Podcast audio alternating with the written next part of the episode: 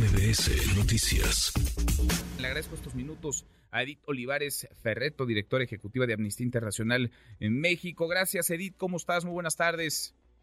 Muy buenas tardes, ¿cómo estás? Eh, y muy buenas tardes a toda tu audiencia. Gracias, muchas gracias por platicar con, con, nosotros. Pues la imagen es durísima. El asunto es que en esta ocasión hay una imagen. No sé qué tan frecuentes sean estas escenas en, en nuestro país, Edith. Preocupante, muy preocupante. Sí, bueno, eh, sí comentar por supuesto que desde Amnistía Internacional estamos preocupados no solamente por lo que muestran las imágenes, sino sobre todo por las reacciones posteriores. Y bueno, hemos hecho un llamado a realizar, un llamado al Estado mexicano, a las autoridades, a realizar una investigación que sea pronta, expedita y por supuesto apegada a derechos de esta presunta ejecución de cinco personas civiles a manos de integrantes del ejército mexicano y recordar también que esta investigación tiene que ser eh, desarrollada por autoridades civiles y apegada a los protocolos internacionales que hay en la materia. En particular hay un protocolo eh, sobre las muertes ocasionadas por agentes del Estado que se llama Protocolo de Minnesota y recordar también al Estado mexicano que tiene el deber de aplicar ese protocolo eh, en la investigación de estas de la muerte de estas cinco personas y eso incluye pues asegurar la rendición de cuentas, enjuiciar en tribunales civiles a las personas que pudieran estar implicadas en, el asesinato de estas cinco personas y establecer también sanciones, insisto, en tribunales de carácter civil. Civil, entonces, no, no basta con que se presente o se abra un juicio eh, militar, tienen que ser presentados ante una autoridad civil, juzgados en un, en un tribunal, en una instancia civil, Edith. Efectivamente, la, investigación la tiene que desarrollar la Fiscalía General de la República. Ese es el deber de la Fiscalía. El deber del Estado mexicano también es transferir toda la investigación. Y la Secretaría de la Defensa Nacional la obligación que tiene es brindar toda la información que deba brindar, incluyendo las personas que estuvieron directamente involucradas y las autoridades que dieron la orden de eh, las digamos el desempeño que vimos ahí de los elementos eh, del ejército mexicano.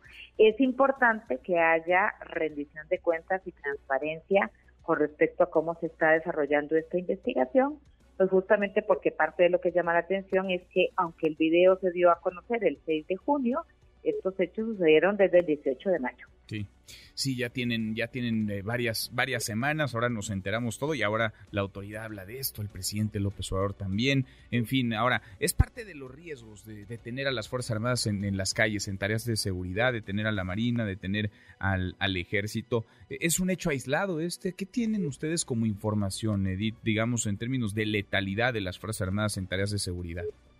Sí, bueno, no es un hecho aislado, desafortunadamente, desde hace 16 años las organizaciones de la sociedad civil hemos venido advirtiendo de los riesgos y las consecuencias que está teniendo el proceso de militarización de la seguridad pública, una decisión que como sabemos tomó el presidente Felipe Calderón, pero que han venido eh, eh, prorrogando los dos presidentes eh, siguientes y en este gobierno en particular en que se ha profundizado la militarización ya no solo de la seguridad pública, sino de otras tareas.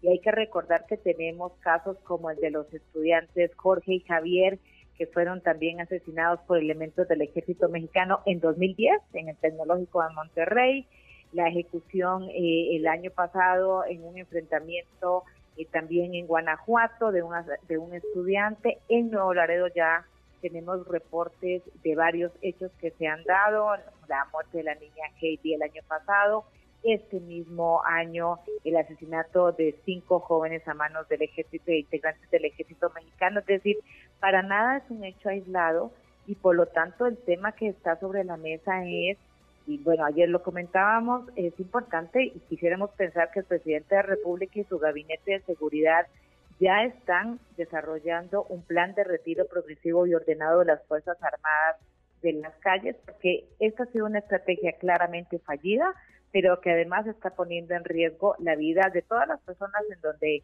las Fuerzas Armadas están en territorio. Pues sí, pues sí, y creo que pones el acento donde tiene que estar. Eh, una retirada y por supuesto una profesionalización también de los cuerpos eh, civiles de seguridad, tanto a nivel federal como a nivel estatal y ni se diga eh, municipal. Pues seguimos, seguimos al habla, Edith, si nos lo permites, porque este asunto tendrá que aclararse, que explicarse y tendrá que sancionarse, porque las imágenes son contundentes, son muy claras. Gracias, muchas gracias por estos minutos.